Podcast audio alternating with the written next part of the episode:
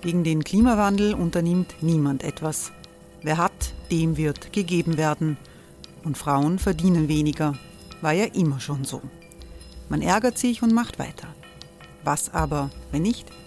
Wir haben eine Idee. Die Falter Arena macht die Bühne frei für Menschen und Projekte, die das Land verändern. Mein Name ist Eva Konzett. Ich leite das Politikressort im Falter. Und am Sonntag, den 26. Mai, veranstalten wir im Wiener Stadtsaal die nächste Falter Arena. Mit dabei unter anderem der ehemalige Politiker und Neosänger Matthias Strolz, Theresa Imre von Markter, Sonja Jöchtel von Love Politics oder Kari Ochsner von Ochsner Wärmepumpen. Machen statt jammern. Wir schauen uns an, wie das funktionieren kann. Kommen auch Sie vorbei. Alle Informationen und Tickets finden Sie unter falter.at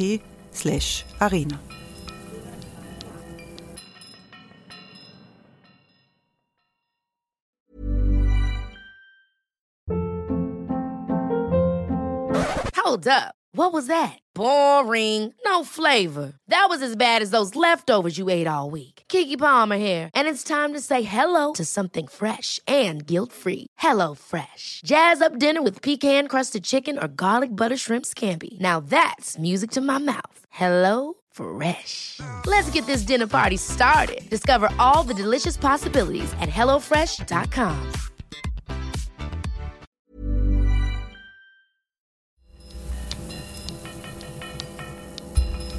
Falter Radio, der Podcast mit Raimund Löw. Herzlich willkommen, meine Damen und Herren, zur aktuellen Ausgabe des Falter Radios, aufgenommen am Mittwoch, dem 11. Oktober 2017. Österreich wählt in vier Tagen. Diese Nationalratswahl 2017 könnte ein Einschnitt werden. Wir werden in diesem Podcast Entscheidungshilfe geben für den Wahltag und wir werden Sie auf den letzten Stand in der Causa Leaks und Fälschungen im Wahlkampf bringen. Hier in der Redaktion der Stadtzeitung Falter in der Wiener Innenstadt begrüße ich Chefredakteur Florian Klenk. Hallo. Hallo. Ich freue mich, dass Politikredakteurin Barbara Tott hier ist. Guten Tag. Hallo. Und ich begrüße die Publizistin Sibylle Hamann. Hallo. In einer zweiten Runde wird dann ausführlich Herausgeber Armin Thurnherr zu Wort kommen. Barbara Tott, es gibt eine richtige Lawine von geleakten Dokumenten und Mails aus der SPÖ und dann auch aus der ÖVP. Angefangen hat das alles damit, dass sich herausgestellt hat, dass der SPÖ-Politikberater Tal Silberstein mit seiner Firma getarnte Facebook-Seiten gegen ÖVP-Chef Kurz betrieben hat. Die SPÖ hat den Silberstein gekündigt, weil er in Israel festgenommen wurde wegen des Verdachts der Geldwäsche. Jetzt gibt es einen Skandal, der kein Ende zu nehmen scheint. Jeden Tag gibt es neue Enthüllungen. Was ist der letzte Stand? Was mich beunruhigt als quasi letzten Stand oder als, als letzte Erkenntnis aus dem Ganzen, äh, ist dieses massive Wiederauftauchen von antisemitischen ähm, Codes in der öffentlichen Debatte.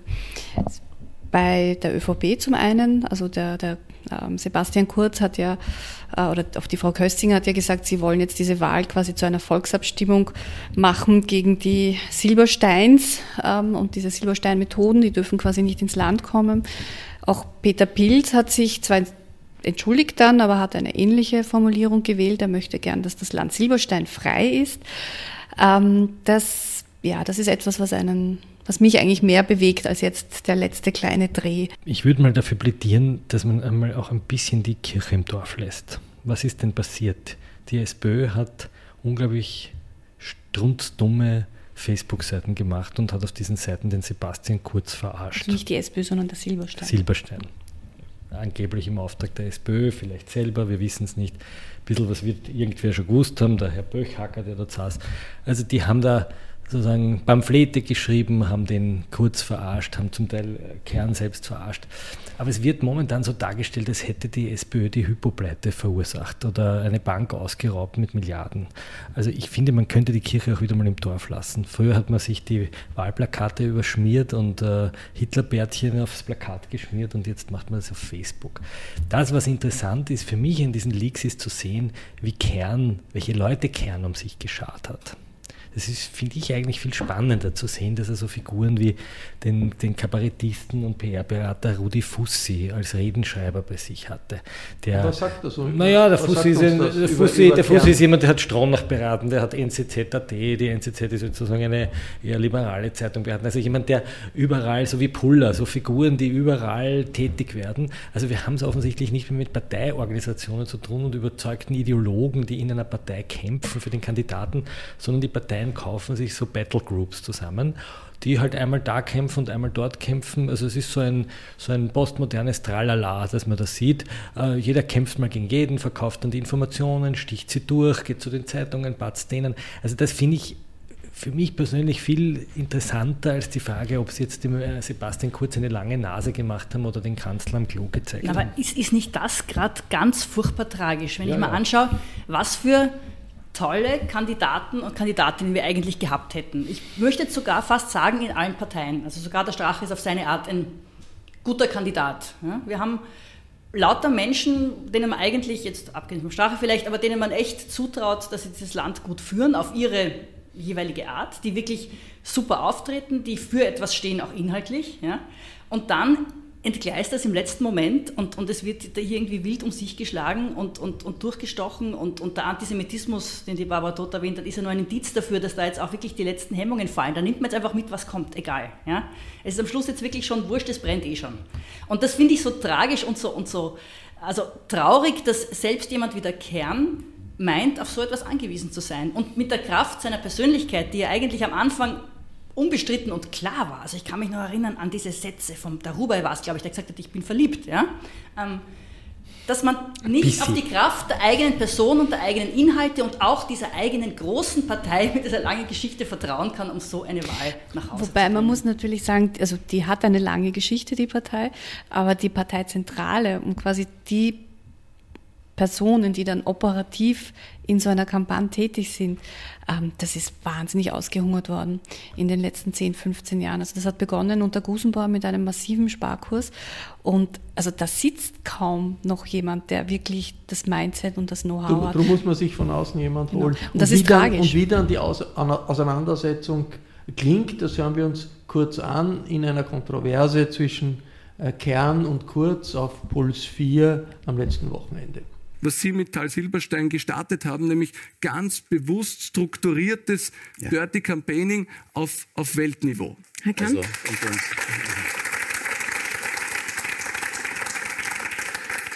Also ich muss dazu sagen, was Sie jetzt tun, ist äh, in der Tat eine richtige Nebelwand aufzubauen. Der Mann ist nicht für Dirty Campaigning bestellt worden, auch nicht bezahlt worden, sondern das hatte ganz einen anderen Hintergrund. Aber wer man, hat ihn dann bezahlt? Nein, er, er wird nein, ja nicht ehrenamtlich ein, Das ist eindeutig haben. so. Das ist das eindeutig ist, ja. so.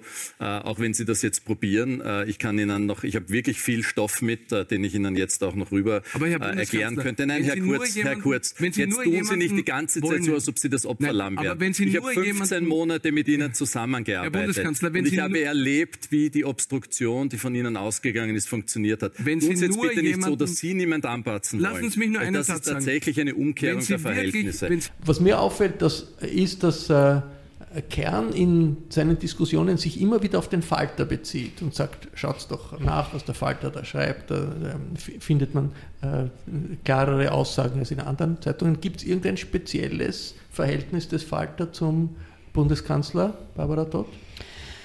Wir wissen, dass er uns liest und schätzt. Das geht, glaube ich, auch aus den Gesprächen hervor, die wir mit ihm geführt haben. Ähm, wenn er sich bezieht, zuletzt hat er auch in der Pressestunde den Falter immer wieder zitiert, dann zitiert er vor allem diese ÖVP-Leaks-Geschichte, also die ähm, Strategiepapiere, die wir im Spätsommer äh, bekommen haben und quasi zur Gänze auch hochgeladen haben, als quasi ähm, auch Dienst an der Zeitgeschichte zu sagen, okay, wir dokumentieren, was es hier alles gab. Das dürfte er recht genau gelesen haben und seine Schlüsse gezogen haben. Besteht die Gefahr, dass der Falter zum, zur Haus- und Hofzeitung des äh, Kern wird? Nein, man muss sich nur unsere Titelblätter anschauen. Wir haben den Christian Kern in den Kopf von Strache montiert, als er äh, begonnen hat, eine antieuropäische Politik nachzuhoppeln. Wir haben im Dezember ein Cover gemacht, da stand drauf, was läuft schief. Und die Woche drauf war ein Cover, wo Kurz drauf war, da stand Kronprinz Kurz. Nein, ich glaube, wir, wir bemühen uns, ähm, diesen Journalismus zu machen, der natürlich auch wertet, der natürlich auch kommentiert und einordnet. Wir sind die New York Times hat uns einmal genannt in einem Porträt ein Left-Leaning Weekly. Wir sind natürlich nicht eine rechtskonservative Zeitung, wie es vielleicht die Presse ist, ähm, aber wir sind keine Parteizeitung und kein Parteiblatt und schon gar kein Soli-Blatt. Und das ist vielleicht der Grund, warum wir halt Informationen bekommen, die andere nicht haben. Die ÖVP möchte äh, ein Gesetz gegen Dirty Campaigning, das hat der äh, ÖVP-Chef vorgeschlagen, dann hat die SPÖ das aufgegriffen und sagt, wir wollen das auch. Äh, klingt mir irgendwie wie eine skurrile Idee. Ja, äh, fürchtet sich niemand davor, äh, dass dann äh, die Richter entscheiden, was Dirty Campaigning ist und was nicht, was erlaubt ist, was nicht erlaubt ist und dass in Wirklichkeit die Meinungsfreiheit eingeschränkt wird? was ich immer die ganze Zeit denke, was ist denn das, was unzensuriert zum Beispiel die ganze Zeit macht? Also nach, das ist nach eine den, rechtsextreme äh, Internetplattform. es ist eine Plattform, die ganz offen ähm, FPÖ-Inhalte verbreitet und überzeichnet in einer bisweilen sehr diffamierenden Form, die finde ich, also in der Anmutung und in der Art her sehr an das erinnert, was da auf diesen ominösen Facebook-Seiten auch gemacht wurde. Das heißt, etwas schräg, falsch, verfälschend, diffamierend darzustellen, irgendwelche Zitate aus dem Zusammenhang zu reißen und in einen anderen Kontext zu stellen. Was ist das jetzt? Ja? Also ist das eine Lüge? Ähm, überlassen wir das Gerichten, das herauszufinden? Oder soll da eine Instanz sitzen, ähm, vom Staat bestellt, die sagt, das ist Überzeichnung, ähm, das kann man nachvollziehen? Ich, ich stelle es mir sehr, als sehr schwer praktikabel vor. Ist es nicht ein bisschen skurril? Also man hat ja, eine heftige ein, Auseinandersetzung und ruft dann nach dem Richter, der nein, dann der Polizei man, in letzter Instanz. Diese, diese Versuche muss man äh, energisch abwehren. Wir haben ein Ehrenstrafrecht, äh, das sehr gut ist. Wir haben die Zivilisierung des Ehrenstrafrechts, das heißt, der, der beleidigt wird, der, der angegriffen wird, kann von sich aus entscheiden, ob er dagegen vorgehen möchte. Das war eine große Errungenschaft in den 80er Jahren, dass nicht mehr der Staatsanwalt auftritt und sagt, wenn zwei sich beleidigen, dann kommt der Staat, ja, sondern nur dann, wenn es um wirklich um Verleumdungen geht, sondern es ist die Zivilisierung des Ehrenrechts. Das heißt, der, der beleidigt wird, kann den anderen verklagen, kann ihn vor Gericht ziehen und kann mit ihm das vor einer staatlichen Instanz ausmachen. Was da passiert, ist etwas ganz Gefährliches, nämlich politische Kritik äh, dem Strafrichter vorzulegen, dem Staatsanwalt vorzulegen. Das ist das Erste. Das Zweite, was kommen wird, und ich würde meine Hand dafür ins Feuer legen, ist, dass man ähm, äh, vielleicht die, die, das Engagement von Wahlkämpfen aus dem Ausland verbieten wird. Schauen wir ein bisschen nach Polen, schauen wir ein bisschen nach Ungarn. Was wollen solche Regierungen? Sie wollen das Ausland, das darf sich nicht einmischen, man muss also das, das, das, das Schmutzige kritisieren, muss man verbieten. Das sind so kleine Vorboten einer, einer autoritären Wende und da muss man von Anfang an sofort einen Pflock einhauen und sagen, nein, das brauchen wir nicht. Der ungarische Ministerpräsident lässt eine Volksabstimmung organisieren genau. gegen einen inexistenten Plan des äh, äh, Soros Flüchtlinge nach Genau. Wenn wir bei das uns ist, das eine ist Volksabstimmung ja, ähm, abhalten würden darüber, sind Sie dafür, dass aus dem Ausland Einfluss auf unsere Wahlkämpfe genommen wird, kann man sich auch ungefähr vorstellen, ja. wie die aussehen. Ich finde es auch eine besondere Chutzpe, dass ausgerechnet Sebastian Kurz diesen Vorschlag macht, weil es gibt ja nicht nur unzensuriert. Das ist wieder eine andere Geschichte, kann man auch diskutieren, äh, ob das so klug war. Es gibt ja nicht nur unzensurierter Tee, das FPÖ nahe ist, es gibt ja jetzt zuletzt ist aufgetaucht äh, in ÖVP-Nähe ein Blog namens Fass ohne Boden, der also auch alle Kriterien des Dirty Campaignings erfüllt und ähm, der aber immer noch existiert und wo die ÖVP auch keine Ansätze daran macht, den äh, Urheber dieses Blogs äh, in irgendeiner Form ich, zu belangen. Ich würde noch weitergehen. Ich finde, es gibt ein Grundrecht auf Spott, so wie es ein Grundrecht auf Blasphemie gibt. Das Einzige, was hier fehlgelaufen ist, dass die Impressumspflicht nicht eingehalten wurde. Das heißt, genau. dass man nicht sieht, wer diese Seite betrieben hat. Aber es gibt ein Recht darauf, den anderen zu verspotten. Ähm, das, was man nicht darf, ist den anderen beleidigen, den anderen äh, mit falschen Tatsachen zu unterschieben, ihn zu verleumden. Aber jemand eine lange Nase zu machen, eine Karikatur zu machen, wo der am Klo sitzt oder, oder mit dem äh, schelmische Dinge zu machen, das ist das Salz einer offenen Gesellschaft. Ähm, das hat mit Hetze im klassischen Sinn nichts zu tun, weil die Hetze ist strafbar, die Verhetzung ist schon strafbar, die Beleidigung ist strafbar, die Verleumdung ist strafbar, Nachrede die üble Nachrede ist strafbar, die Verletzung der Unschuldsvermutung ist strafbar, äh, das Aufrufen zur Gewalt ist strafbar. Die Verletzung des höchstpersönlichen Lebensbereichs. Wir haben das alles, das braucht man nicht. Und die SPÖ, die jetzt wieder kurz nachhoppelt, ähm, und das ist ja das, was man Kern vorwerfen muss, dass er immer kurz nachhoppelt. Wenn kurz die Kinderbeihilfe für im Ausland lebende Kinder streichen will, hoppelt er ihm nach, er hoppelt ihm dort nach. Die, die, die, die österreichische Sozialdemokratie bräuchte wieder mal eine, eine, Justiz- und Sicherheitspolitik und nicht nur Anwälte, die das als Nebengeschäft betreiben, wie das derzeit der Fall ist, sondern eine ordentliche Justizpolitik als Gesellschaftspolitik. Also, äh, können wir alle nur hoffen, dass nach den Wahlen das äh, vergessen sein wird, was da hier alles diskutiert wird in Sachen äh, stärker. Nein, das glaube ich nicht. Stärker, stärkere Zensur. Das, das glaube ich nicht, ganz im Gegenteil.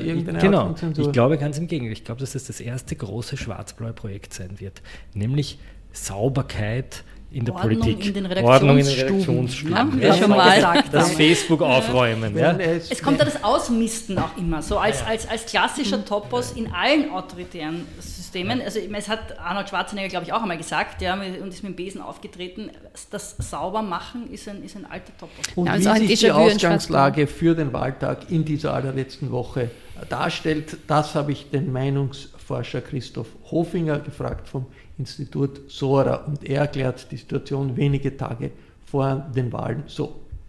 Eine Möglichkeit, die wir Hey, I'm Ryan Reynolds. Recently, I asked Mint Mobile's legal team if big wireless companies are allowed to raise prices due to inflation. They said yes. And then when I asked if raising prices technically violates those onerous 2-year contracts, they said, "What the f*** are you talking about? You insane Hollywood ass." So to recap, we're cutting the price of Mint Unlimited from $30 a month to just $15 a month. Give it a try at mintmobile.com slash switch. $45 up front for three months plus taxes and fees. Promoting for new customers for limited time. Unlimited more than 40 gigabytes per month. Slows. Full terms at mintmobile.com. wieder beobachtet haben bei Wahlen in der jüngsten Vergangenheit ist, dass die FPÖ einen äh, Last-Minute-Swing zu ihren Gunsten hat.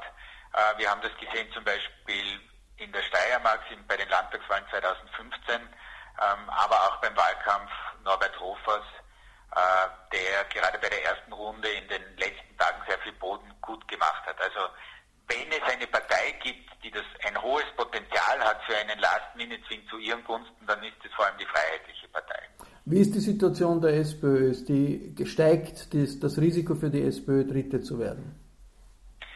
Es ist sehr schwer einzuschätzen wie die Wählerinnen und Wähler die derzeitige Lage wahrnehmen. Ähm, das, das, Risiko ist natürlich höher geworden. Auf der anderen Seite ähm, ist die Situation auch sehr unübersichtlich und gleichzeitig wird auch versucht, die Anhänger der SPÖ gerade dadurch zu mobilisieren, dass die SPÖ im Schussfeld steht, indem gesagt wird, die Angriffe gegen uns äh, sind ungerecht, beziehungsweise andere sind äh, an den Auseinandersetzungen und am Dirty Campaigning auch beteiligt. Das heißt, äh, hier ist die Situation aus meiner Sicht sehr schwer einzuschätzen und kann auch noch in den letzten Tagen in die eine oder andere Richtung drehen. Wie groß ist die Gefahr für die kleinen Grüne, Pilz, äh, Neos überhaupt nicht ins Parlament zu kommen? Es wird sicher für Neos, Grüne und Pilz ein, ein spannender, eine spannende letzte Woche. Ähm, ob dann am Wahltag eine der drei schon sagen kann, ab der ersten Hochrechnung, wir sind fix drin, das bleibt abzuwarten. Äh, meine Vermutung ist, dass es bei ein bis zwei dieser Parteien möglicherweise sehr knapp wird. Ähm, aber auch hier sind Überraschungen möglich. Es kann durchaus sein, dass eine oder, bei, oder zwei Parteien von Neos, Grün und Pilz eigentlich sehr bequem den Einzug schaffen. Es könnte auch sein, dass eine eindeutig den Einzug verfehlt. Aber es scheint so, dass alle irgendwo in der Nähe der 4%-Hürde derzeit sind. Was bleibt über, über vom Plan der SPÖ, das, das Kern für diesen Wahlkampf? Ich sehe das im Moment ein bisschen in Auflösung. Also dass das teilweise Hinterherrennen, hinter, hinter Kurzpositionen, ihm auch dann zustimmen, wenn es gar nicht zum eigenen Konzept gehört. Also ich, ich, sehe im Moment da nicht mehr viel Plan am Werk. Äh, ich kann mir allerdings doch schon vorstellen, dass das einen gewissen ähm, Solidarisierungseffekt und ein, vielleicht nennen wir es Mitleidseffekt oder so ein doch noch, es darf nicht so schlimm sein oder vielleicht deklariert man sich auch jetzt in Umfragen nicht so gern für die SPÖ, ja, weil sie schlecht dasteht. In der Wahlzelle kann das ein bisschen besser ausschauen. Ich würde mich gern äh, dem Hohn und Spott aussetzen. Ich glaube nicht, dass das Rennen gelaufen ist. Ich glaube, dass Christian Kern nach dieser Woche Chancen hat. Man sieht dass er auf einmal anfängt zu, zu kämpfen. Er ist auf einmal nicht mehr das verwöhnte Wunderbubi, das äh, im Slimfit-Anzug dasteht und bewundert wird, in den alle verliebt sind, sondern auf einmal ist er so jemand, der so raufen muss. Und das ist in, eine, den Fernsehdiskussionen. in den Fernsehdiskussionen. Das hat auf einmal so einen Image-Transfer. Auf einmal ist dieser smarte, höfliche, vornehme Mann mit, äh, mit den schönen Anzügen und den edlen Uhren, ist auf einmal jemand, der, der muss auf einmal um sein Leib. Was ist seine ja, Man merkt, dass er äh, gerade in dem, in dem Ausschnitt, den wir gespielt haben, dass er auf einmal anfängt, gegen Kurz wirklich aufzutreten. Ihm auch sozusagen so eine Mischung, wir haben das so geschrieben, eine Mischung aus äh, sehr realitätsnah, aber auch ein bisschen gönnerhaft, Kurz auch wieder in seine Ecke zu weisen, über ihn drüber zu reden, ja, ihm zu sagen, ich bin der CEO und du bist der Pressesprecher. Ja, so, so, tritt er ein bisschen auf und Stach ist der Betriebsratsobmann. Ja, so das diese Rollenverteilung. Ich weiß nicht, ob er damit durchkommen wird, aber es ist etwas, es ist etwas in Bewegung.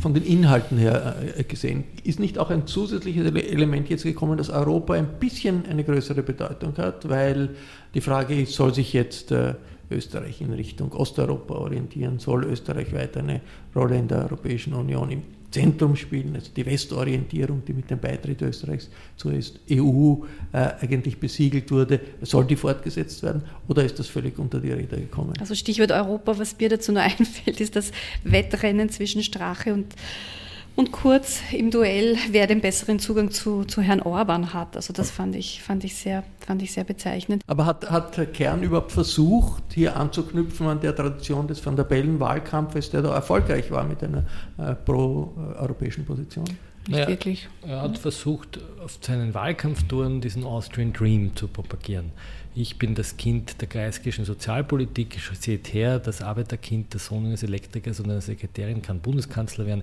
ihr könnt das auch und der böse Basti Kurz nimmt euch diese Errungenschaften weg, der Sozialstaat ist das Vermögen des kleinen Mannes und den verteidigen wir jetzt. Das ist die Message, mit der er durchs Land dingelt, mit der er interessanterweise nicht durch die Fernsehkanäle dingelt. Und wenn er durchs Land dingelt, hören ihm erstaunlich viele Leute sehr konzentriert dabei zu, weil es eine sehr politische Message ist. Letztlich auch eine sehr konservative Message, wenn man so will. Etwas zu erhalten, etwas zu bewahren, was seiner Generation gut getan hat. Und Kurz hat die Message, wir müssen das alles aufbrechen, wir müssen das verändern. Dieser Sozialstaat, dieses Versprechen funktioniert nicht mehr, weil da kommen die vielen Fremden herein aus Europa, aber auch aus, dem, aus den islamischen Staaten. Und daher müssen wir die Grenze zumachen und müssen Verbündete suchen in den Visegrad-Staaten, Ungarn, ähm, die uns davor bewahren. Also das sind im Großen und Ganzen die zwei Konzepte, die am Tisch liegen. Ja. Dass wir übermorgen aufwachen und Teil der Visegrad-Gruppe sind, puh. Ja? Ich bedanke mich, wir kommen gleich zu unserer zweiten Runde mit Armin Thurnherr. Diese Behauptungen, die man so oft gehört hat in diesem Wahlkampf, das ist äh, der schlimmste Wahlkampf, den es je gegeben hat, mit den schlimmsten politischen Skandalen der Zweiten Republik. Ist das nicht in absurder Weise eine Übertreibung? Ich halte es für eine komplette Übertreibung. Also ich erinnere eben an antisemitische Untertöne, die es in den 70er Jahren gab, auch, auch in den Jahrzehnten davor mit Rentenklau und dergleichen ging es nicht vornehm zu. Also es hat aber jede Generation das Recht auf Einzigartigkeit und, und, und, und auf die Unwiederholbarkeit von politischen Erlebnissen. Ich glaube, so kann man es erklären. Einerseits und andererseits sicher auch mit dem höheren Anteil der Social Media, die ja doch eine gewisse Geräuschverstärkungsfunktion gegenüber den traditionellen Medien haben. Hat dieses Gefühl, das ist ein wahnsinnig schlimmer Wahlkampf, auch damit zu tun, dass äh, die Situation ungewöhnlich ist, dass sich ein Bundeskanzler gegen eine große Zahl von Boulevardmedien wehren muss, die jede Art von äh, Auseinandersetzung auf der Ebene Verleumdung, auf der Ebene Beschimpfung wahnsinnig groß machen. Ja, vor allem glaube ich, dass diese Boulevardmedien im, im, in der Partei des Bundeskanzlers eine Schmutzkonkurrenz erkennen. Ne? Die sagen, ja, das ist ja unser Geschäft. Der, der gibt dem Silberstein so viel Geld, das ist ja das Geld, das uns zusteht. Und wir sind ja zuständig für die schmutzigen Geschäfte. Also ich kann verstehen, dass die Herren Fellner und, und Pandi und so weiter da zu Recht empört sind. Tal Silberstein ist äh, zu einem Feindbild geworden in dieser Wahlauseinandersetzung. Wie sehr äh, sedimentieren sich da antisemitische Ressentiments in der Diskussion? Was kommt da hoch? Also ich würde sagen, Tal Silberstein ist die Ostküste der unserer, unserer jetzigen Zeit. Also da kommen die Ressentiments hoch, die bei Waldheim schon äh, benutzt wurden. Man hat auch gesehen, dass kürzlich in der Auseinandersetzung im ORF äh, äh, der Immobilienhändler Musikant ins Spiel gebracht wurde. Vom FPÖ-Chef. Vom, vom FPÖ-Chef. Der ÖVP-Chef hat daraufhin gleich Antisemitismus reklamiert. Also besser hätten wir es ja gar nicht inszenieren können. Es gibt viele autoritäre Reflexe in der letzten Zeit in, in Österreich. Das Burka-Verbot ist ja auch ein autoritärer Reflex. Man hat äh, Schwierigkeiten mit der Integration, es gibt Animositäten und da sagt man, äh, der Staat soll vorschreiben, wie man angezogen sein darf oder nicht angezogen äh, sein darf. Wenn man sagt, ein äh, Gesetz gegen Fake News, dann schreibt irgendein Richter vor, was man sagen darf, was man nicht sagen darf. Ist es die Angst vor der Vielfalt? Ja, ich glaube, wir haben, wir haben sozusagen unsere, unsere demokratische Festigkeit noch nicht wirklich im wünschenswerten Maß erreicht, sagen wir es mal vorsichtig. Ja? Also wir, wir Österreicher haben da sicher äh, zu wenig Zuversicht in die Stärken einer Demokratie und wir sind nach wie vor anfällig im Zweifelsfall äh, autoritäre Lösungen zu bevorzugen. Armin Thurner, dass man sagt, das ist die wichtigste Wahl aller Zeiten, das erlebt man eigentlich in allen Wahlkämpfen. Ist da wirklich ein Einschnitt zu erwarten durch die Nationalratswahlen 2017? Wenn Schwarz-Blau zum Beispiel mit einer Verfassungsmehrheit aussteigt, dann denke ich, dann kann man es wohl als historischen Einschnitt bezeichnen. Der Kabarettist Lukas Resitaritz, der seinen 70. Geburtstag feiert, der hat im Interview mit Stefanie Panzenböck seine politischen Präferenzen offengelegt. Mein innerster Wunsch wäre eine willige große Koalition unter sozialdemokratischer Führung. Und das ist so, wie man immer wünscht, dass Schweindel frieren könnten. Also ich sage immer so, um jetzt als lustiger Kabarettist am Schluss aufzustellen, ich wollte diesmal wirklich von Herzen die ÖVP wählen, aber jetzt gibt es es nicht mehr. Armin Thurner, im Kommentar des Falters diese Woche gibt es so etwas wie eine Wahlempfehlung des Armin äh, Thurnherr nicht für Kern, aber zumindest gegen Kurz, wenn ich das richtig verstehe. Das ist in Österreich ungewöhnlich. In angelsächsischen Medien ist es ganz normal, dass mhm. Zeitungen im Meinungsteil aufrufen, für jemanden zu stimmen. Der Economist macht das sogar, wenn es um Amerika geht, wenn es um Indien geht. Äh, und das ist scharf getrennt vom Teil der Berichterstattung. Warum machen Sie so eine Wahlempfehlung? Naja, das ist eine Kolumne, in der ich meine Meinung sage. Es ist auch nicht das erste Mal, dass ich das tue. Ich habe es schon, schon früher mal getan. Und äh, ich habe es ich in dem Fall wirklich gemacht, weil ich nicht weil ich denke, es wäre nicht gut, wenn Sebastian Kurz der Bundeskanzler Österreichs wird. Es Was wird, ist Ihr wichtigstes Argument? Mein wichtigstes Argument ist, dass man bei ihm nur ahnen kann, was man bekommt. Er sagt es uns nicht genau. Ich finde, europapolitisch gehört Österreich anders positioniert, als er vorhat, es zu positionieren. Aber die Berichterstattung im Falter ist nicht gekoppelt an die Wahlempfehlung des Armin Die Berichterstattung im Falter folgt journalistischen Prinzipien, aber auf der anderen Seite bin ich der Meinung, dass ein, ein politisches Engagement keinem Journalisten abgesprochen werden soll, weil wir sind Menschen, wir sind keine neutralen äh, Konstrukte, wir sind nur verpflichtet, über unsere Präferenzen auch Rechenschaft abzulegen. Wir sind verpflichtet, unsere Standpunkte offenzulegen. Das schon, aber wir sind nicht verpflichtet, standpunktlos zu sein. Was bedeutet das für die parlamentarische Demokratie in Österreich, wenn die drei Parteien, die drei kleinen Parteien nicht im Parlament vertreten sind oder nur eine der drei im Parlament vertreten ist? Ja, das wäre in jeder Hinsicht schade, weil ich finde, die Liste Pilz ist sowas wie die Linke in Nuce. Also das ist die Möglichkeit, so eine linke Partei in Österreich tatsächlich äh, zu etablieren. Gab es im Parlament nicht. Die Grünen haben historische Verdienste und gehören auf jeden Fall ins Parlament, schon aufgrund dieser Verdienste, aber auch, weil sie eine Art von Bürgerlichkeit repräsentieren, äh, wie man ja am Beispiel Van der Bellen sah, die die anderen bürgerlichen Parteien nicht repräsentieren. Und die Neos wären ja im Kern sowas wie die bessere ÖVP. Also wird jetzt um alle drei sehr leid. Also wenn der Armin Thurnherr vier Stimmen hätte, dann äh, wüsste er, wem man die gibt. So ist es.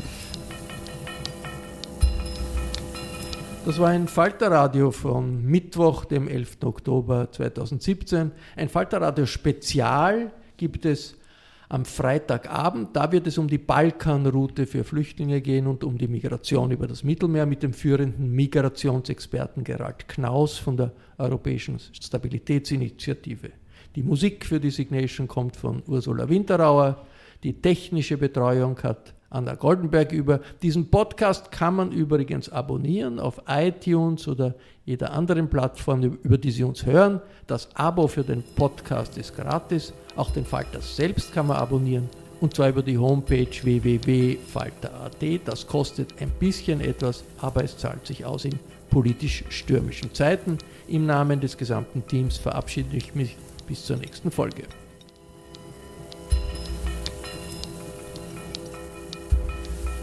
Sie hörten das Falterradio, den Podcast mit Raimund Löw.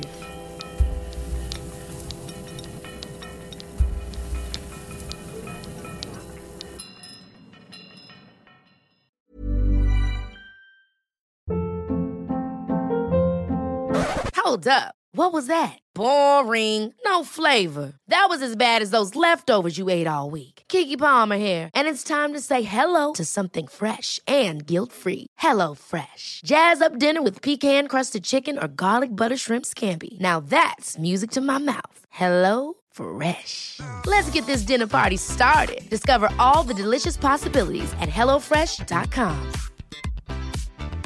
Planning for your next trip?